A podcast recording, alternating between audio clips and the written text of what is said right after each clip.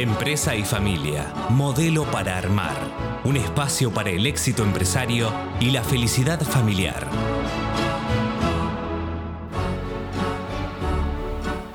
Bueno, Leonardo, la segunda parte, eh, como anticipamos, es tu intervención, una entrevista que yo te voy a hacer a vos. Y pocas veces, yo diría nunca, un tema musical dio tanto pie a, a un tema a desarrollar acá. Porque a quienes escuchábamos, por supuesto, salvo los marcianos o los que viven en cavernas, no lo conocen, es Julieta Venegas cantando su famoso tema Me Voy. Sí, efectivamente. Y nada menos que para decir Me Voy, cuando de lo que se trata es del exiting, que vos tenés un libro que, corregime, pero me parece que es el, el más famoso de los tuyos, pero bueno, debe ser uno de los más famosos de los varios que escribiste, que es Exiting, el arte de dejar la empresa sin dejar la vida.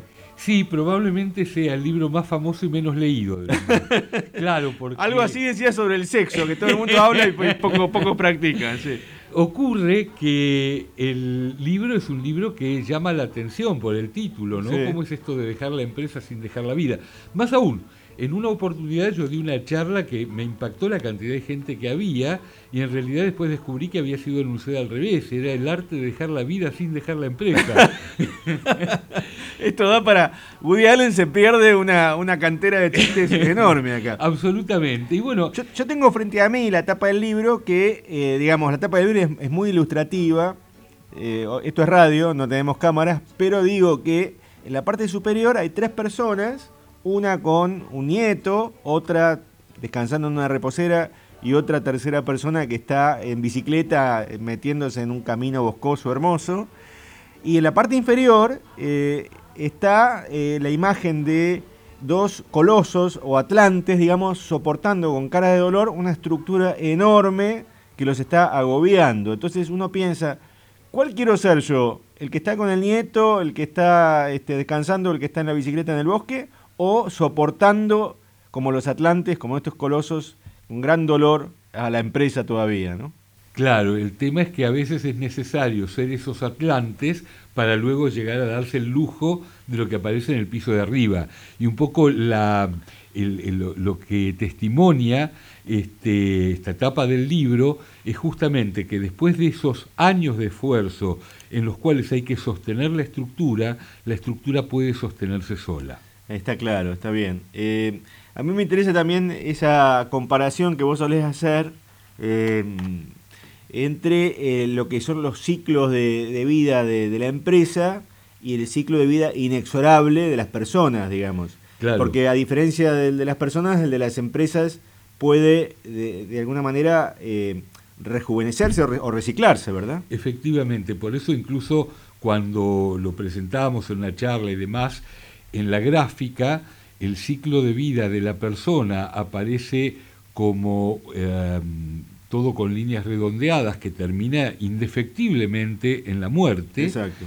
Y en cambio el ciclo de vida de la empresa aparece con líneas rectas porque hay una etapa de estabilidad, una meseta, y luego hay dos alternativas, o un nuevo crecimiento o la muerte. Y yo en ese punto suelo decir que en esta selva cocodrilo que se duerme es cartera, y que en realidad una empresa no puede darse el lujo de quedarse amesetada indefinidamente. Puede hacerlo para tomar aire, para respirar, pero en algún momento con vigor tiene que seguir adelante. Y entonces cuando comparamos los dos ciclos de vida, el de una persona y el de una empresa, aparece la famosa ley de Murphy. Porque puede ocurrir que justo cuando la empresa necesita un nuevo crecimiento, la persona en realidad está en una situación de decadencia, de caída, y a veces cerca quizás del fin de su vida, y si algo no quiere es en ese momento hacer crecer nuevamente la empresa. Claro, porque ya no le dan las fuerzas y porque ya no es el mismo que era 40 o 50 años antes. Efectivamente. Y eso en algún sentido es lo que por una parte le da un nuevo valor y una nueva significación a la empresa de familia. Está claro. en realidad en la empresa de familia el proceso de continuidad se da por sí mismo. Pero ¿qué pasa con aquel empresario que hasta el momento no constituyó una empresa de familia y se encuentra con que una posibilidad es hacer ese exiting, esa salida de la empresa. Y hay varias patas de, esta salida, ¿no? Varias, varias, eh, varias dimensiones. Sí, eh, nosotros definimos el exiting como un proceso, como primera medida. Es, decir, no, es un antes y un después de, repente. No es un one shot, claro. efectivamente. Es un proceso que, si lo queremos ubicar temporalmente, demanda entre dos y cinco años por lo menos. Ah, mínimo dos, mínimo dos años. Mínimo dos años, a través del cual el propietario o líder de una empresa, de un negocio, de una organización profesional, establece sus objetivos para retirarse y ejecuta efectivamente su retiro. Este punto es clave, no solamente decir me voy a retirar, sino que en algún momento esto hay que ejecutarlo y para que ello sea exitoso hay que tomar en cuenta los aspectos económicos, financieros, legales, administrativos, de liderazgo y lo que desde mi punto de vista es lo más importante, el propio proceso emocional. Hay ciertas palabras, eh, digamos, uno dice, bueno, las palabras son palabras y no, y no intervienen, pero eh, eh, vos solés mencionar frases que, digamos, paralizan esta, esta situación o este, esta toma de decisiones, ¿no? Es decir, como que más que, más que palabras son como hasta estados de ánimo, como hasta bloqueos, si se quiere. Digamos que a veces la sabiduría popular resume con una frase eh, cierto tipo de actitudes. El problema es cuando uno cree que esas actitudes son las únicas. Mm. Y yo diría que esas frases son después de mí el diluvio. Claro. O de aquí me van a sacar con los pies para adelante. Claro. O yo voy a morir con las botas puestas. Es un nivel de omnipotencia enorme, digamos, y de, y de, y de, autos, de, autos, de autocentrado, digamos, una persona absolutamente, ¿no? Claro, porque esto lo que implica es que no estamos preparando una continuidad, no estamos preparando una sucesión, y por lo tanto detrás de eso que podría ser la manifestación máxima del sacrificio, como es de aquí me van a sacar con los pies para adelante, que yo voy a resistir hasta el final, en realidad está significando también después de mí el diluvio. porque ¿cómo sigue la organización si yo no la preparo? Sí, sí, sí, sí, está claro. Sí, sí, es este en algún punto hasta hay quiero detectar hasta una cierta dosis de egoísmo en quien toma esa, esa postura. Por lo menos de mirada totalmente autorreferencial de pérdida de vista de la organización, cosa que probablemente pueda generar mucha angustia.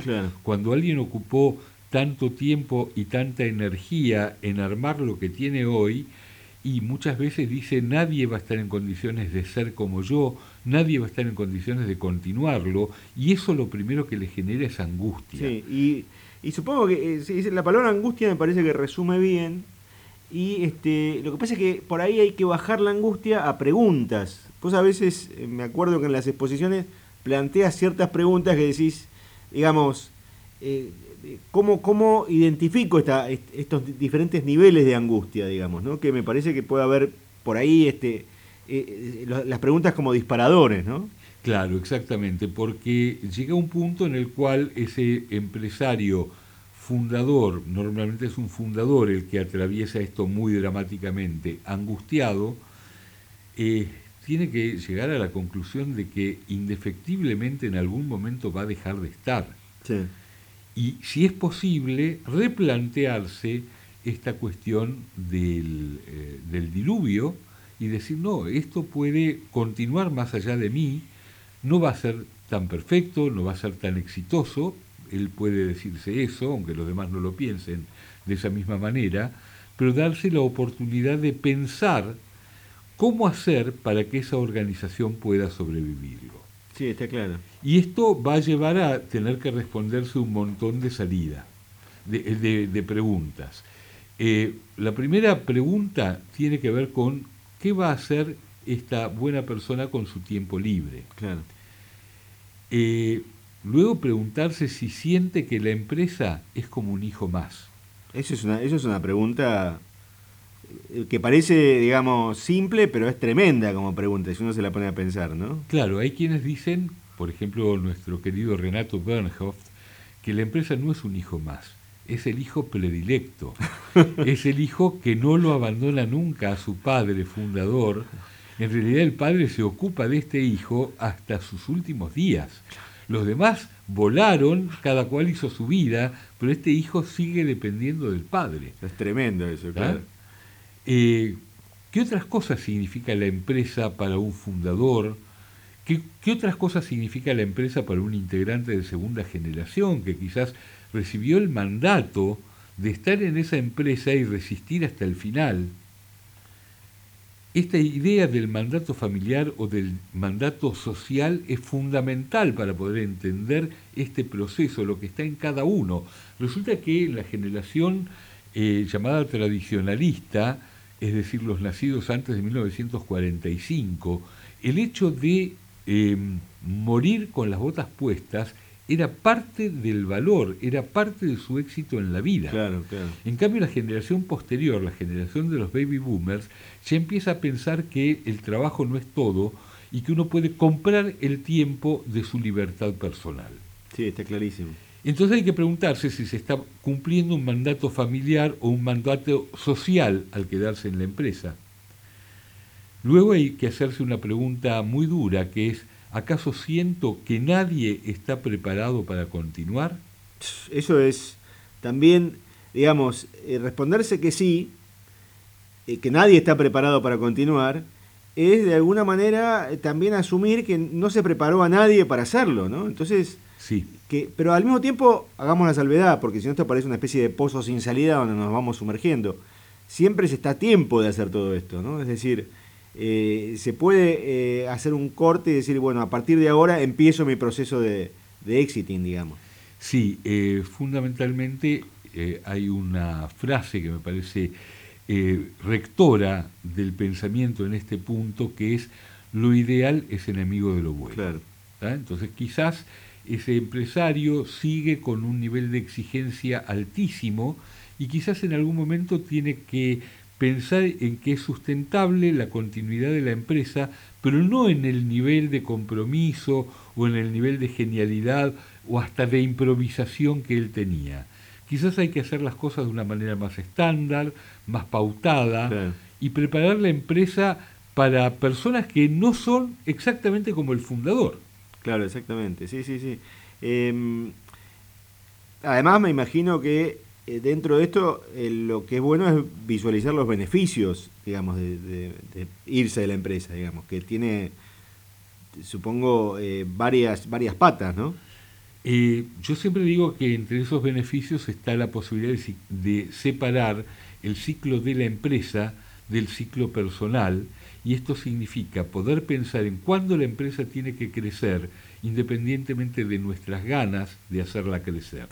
Eh, que un poco volvemos al principio en este momento, que es cuando comparábamos los ciclos de vida de la empresa con el ciclo de vida de la persona. Efectivamente. Una persona que arrancó a los 30 y que ahora tiene 70 o 60, digamos, va a tener por ahí menos fuerza y menos... En cambio, si la proyecta, va a decir, yo la, la- la empresa puede tener un, un, este, un ciclo independientemente de mí. Tal cual. Eh, en este programa estuvieron, yo los comentaba recién, Renato Bernhoft y también Eduardo Javier Dubois, hablando de lo que implica vivir más allá de los 65, 70 años, y los dos decían de diferentes maneras hay que tener proyectos. Mm. No se trata de dejar la empresa para ir a la nada. Claro. Y ese armar nuevos proyectos, tener un nuevo espacio donde ejercer el poder, hubiera dicho Renato, es una manera, bueno, de agregar valor a la sociedad. Sí. ¿eh?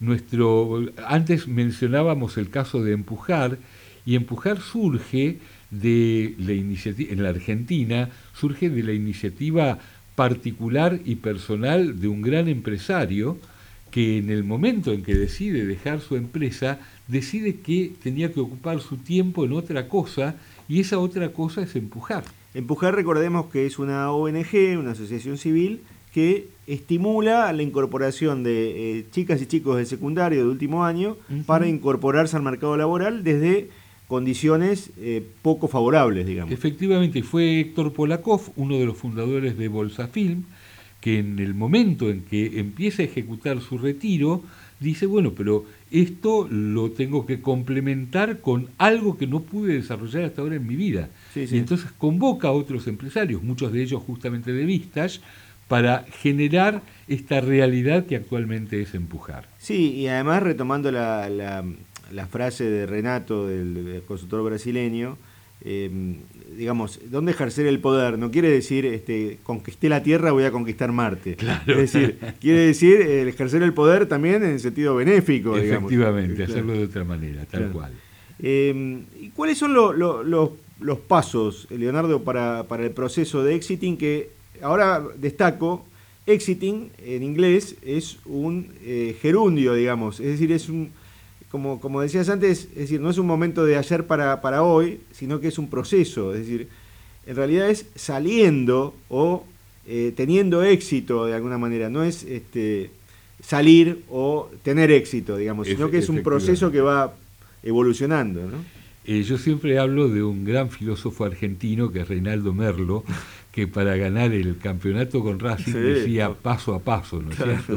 Y bueno, el proceso de exiting es exitoso cuando podemos armarlo paso a paso, pero implica, em, en primer lugar, eh, tomar la decisión de empezar a trabajar en esta temática, eh, contratar a un consultor o un coach de confianza para poder llevar esto adelante, porque así como necesitamos el espejo para peinarnos o para ver cómo tenemos la barba, de la misma manera eh, necesitamos a alguien que nos funcione de espejo en relación a, nuestra propia situación en algo que es nuevo para cada uno de nosotros. Y va, usando la comparación y que no vea a la empresa como un hijo.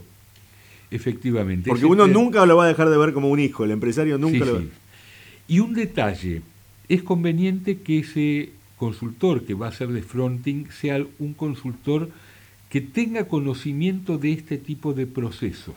Mm. Es decir, no alcanza con el amigo de confianza, quizás eh, con todo el cariño que les tengo a los contadores, pero digo, no es probablemente el contador de toda la vida el que puede ayudar al empresario por, en, este, en esta parte del proceso, porque probablemente el contador tiene su propia historia con el exiting. Algunos eh, están más cerca de hacerlo, otros al contrario más lejos, tienen más resistencia y seguramente tienen una mirada de la empresa y de la realidad muy parecida a la mirada del empresario. Sí, está clarísimo. Entonces cuando el empresario dice, no, con con pibes como mis hijos esto no puede continuar y lo más probable es que el contador le diga tener razón. Tenés razón, claro, claro. Entonces es necesario que venga alguien de afuera que pueda tener otro tipo de ideas, otros métodos para convertir esto en una realidad. Eh, entre los pasos vos decís, eh, el, primero, eh, en general lo que solés decir es que hay que establecer metas.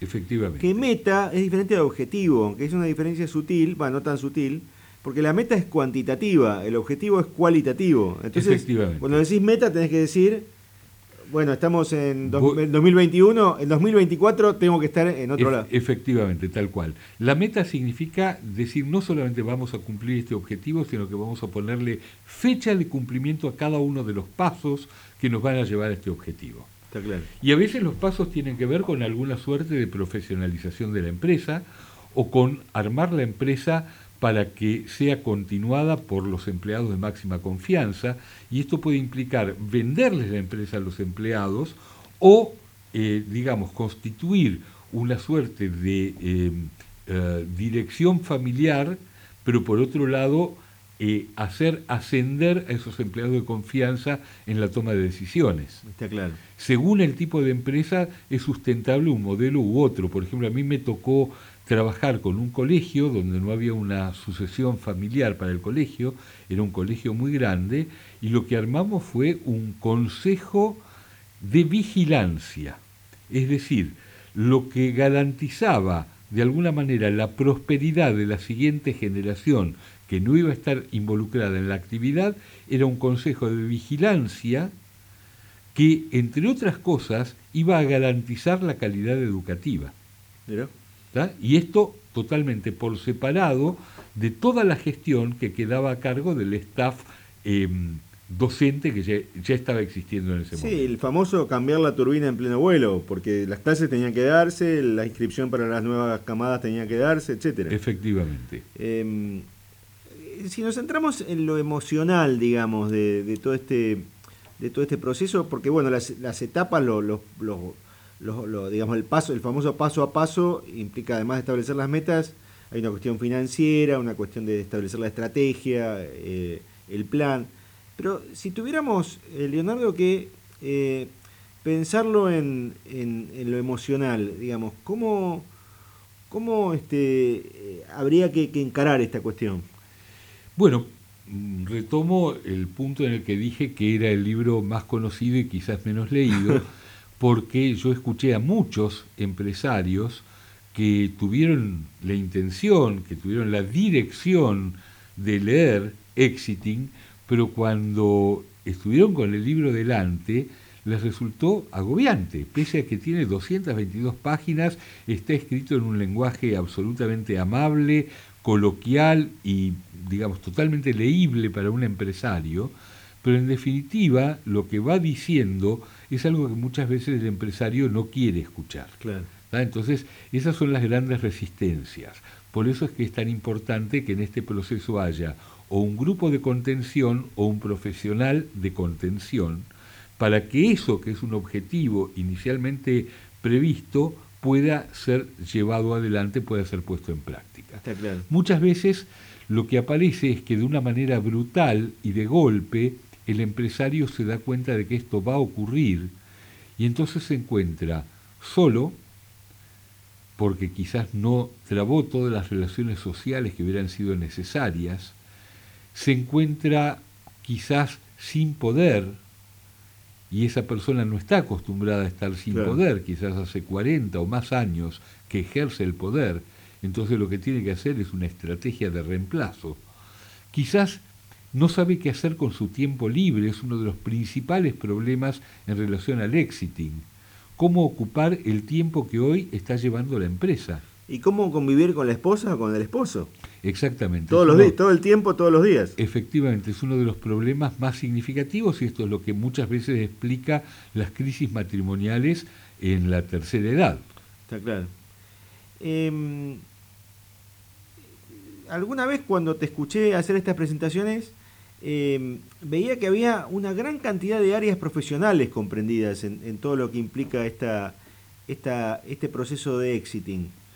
Sí, en primer lugar, eh, tenemos en claro que es un proceso, es un proceso complejo e interdisciplinario, donde es necesario que todos los factores queden alineados para que sea fundamentalmente un proceso exitoso. Y este es un punto muy importante.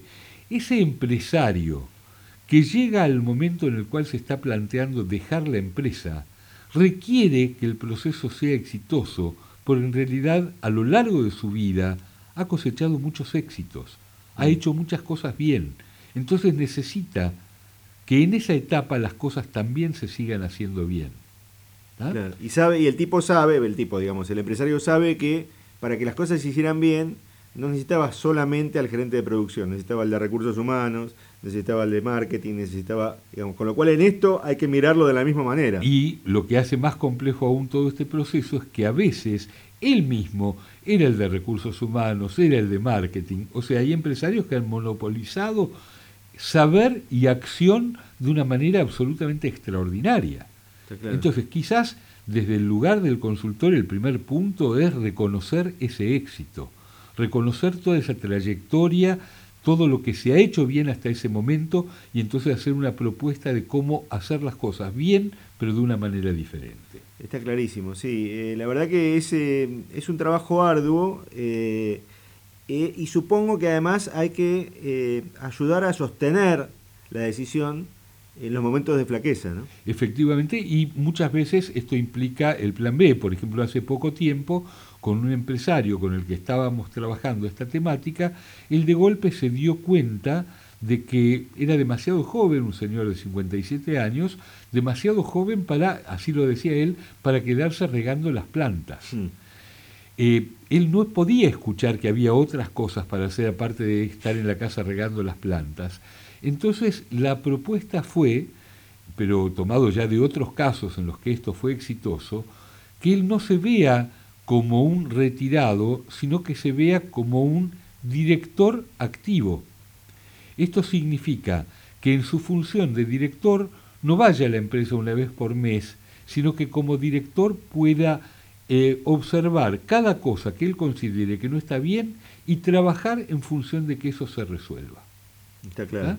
Entonces, eh, poder hablar de estas cosas y poder encontrar una solución a medida de cada necesidad es una forma de poder dar un aporte de valor que para qué va a servir. Bueno, va a servir a veces para que las nuevas generaciones puedan hacer pie y otras veces para que la empresa pueda quedar en manos de quien las puede operar y queden liberadas de una eventual contingencia. Sí, estoy recordando el caso Zucardi, que lo, vimos acá en detalle con la cabeza del grupo actual, y cómo contaban cómo el fundador, eh, que había creado la empresa en los años, eh, décadas anteriores, había podido delegar al mismo tiempo sin este, dejar este, de hacer cosas útiles para la empresa y el fundador y la esposa del fundador. Efectivamente, tal cual.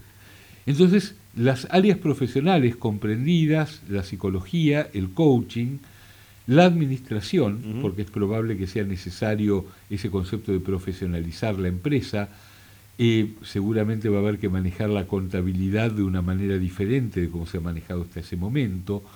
Probablemente eh, esa persona que se retira va a necesitar más información de la empresa y esto va a implicar tener un tablero de comando y también quizás tener un auditor. Y esto es tanto en caso de que delegue la empresa a eh, empleados fieles como si la vende, porque si la vende no la va a vender de contado. Entonces va a tener que estar seguro de que las cosas se están manejando bien. Probablemente estén en una etapa en la cual puedan acometer temas de calidad de una manera diferente a cómo se manejaban en una etapa anterior. Los temas que tienen que ver con lo impositivo, las cuestiones legales que están comprometidas en este proceso, cuestiones de seguros, ¿eh? por ejemplo, el seguro de hombre clave, eh, porque a partir de que el fundador se retira, uno de sus deseos es no tener que volver. Entonces, para no volver, requiere que si al hombre clave le ocurriera alguna contingencia, una incapacidad o su fallecimiento. El hombre clave es quien se supone lo va, lo va a suceder, digamos. Claro, que puede ser uno, pueden ser varios, pueden no ser hombres, pueden ser mujeres, pero lo cierto es que esta persona está apostando a que la continuidad de la empresa quede en cabeza de otros, ninguno de los cuales tiene las coronarias garantizadas. Esto hay que tenerlo absolutamente en claro, no es que hay un orden jerárquico por el cual si el fundador sigue vivo a los demás no le va a pasar nada. Entonces hay que tener los seguros necesarios como para que en caso de que la continuidad que fue planificada no pueda garantizarse, haya manera de comprar la continuidad a través de terceros. Está clarísimo. Y bueno, y finalmente, eh, digamos, una vez que este proceso termina, eh, en realidad empieza otra etapa. No es que, eh, digamos, se pone un moño y se entrega y, listo. Empieza otra etapa y sea cual sea esa otra etapa, en ese punto es imprescindible que eso ocurra. Mm. Nada más pernicioso que hacer todo el proceso de exiting, prepararse y preparar a la empresa y después no animarse a dar el paso. Porque eso lo único que genera es resentimiento, frustración, sensación de no reconocimiento. Entonces lo peor que podemos hacer es no ejecutar el exiting cuando está todo preparado. Como para cerrar, eh, supongo que debes tener ejemplos de gente que eh, una vez hecho todo este proceso y haberlo hecho bien, tuvo gran satisfacción y de alguna manera eh, te sirve como modelo para, para otros. ¿no? Sí, sí, absolutamente. Muchos casos, por supuesto, están en reserva, pero hay casos que son de conocimiento público, como es el caso justamente de la familia Zucardi o de la familia Polakov, eh, titulares de Bolsa Film, que ganaron el premio del año pasado eh, del Instituto Argentino de la Empresa Familiar y han contado públicamente su caso y realmente son casos muy interesantes como para conocer y para poder nutrirse de ellos. Excelente. Bueno, y no podemos eh, dejar de este tema, Leonardo, sin que invoques esa famosa frase que a vos te gusta este, siempre citar, además como un homenaje también a la, a la, a la gran poesía popular francesa. ¿no? Sí, sí, un poema que eh, cantaba Georges Brassens y que dice, dichoso aquel que como Ulises después de un largo viaje, tiene un lugar donde llegar. Sí, muy bueno, muy bueno y siempre hay una Penélope que lo va a estar esperando. Sí, efectivamente. Bien, Leonardo, realmente creo que fue este, interesante, aprendimos mucho, me parece, eh, con esto y ahora este, lo que falta es tomar la decisión ¿no? de empezar a, realizar el exiting.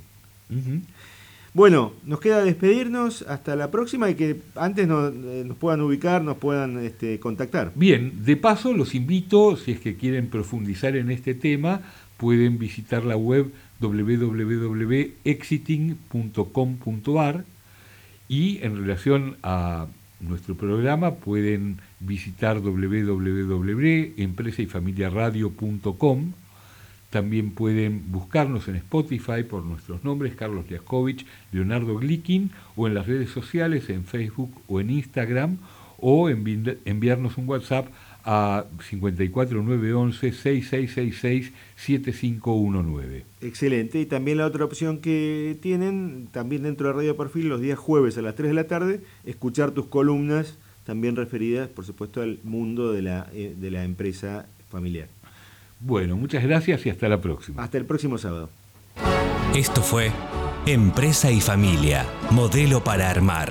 Un espacio para el éxito empresario y la felicidad familiar.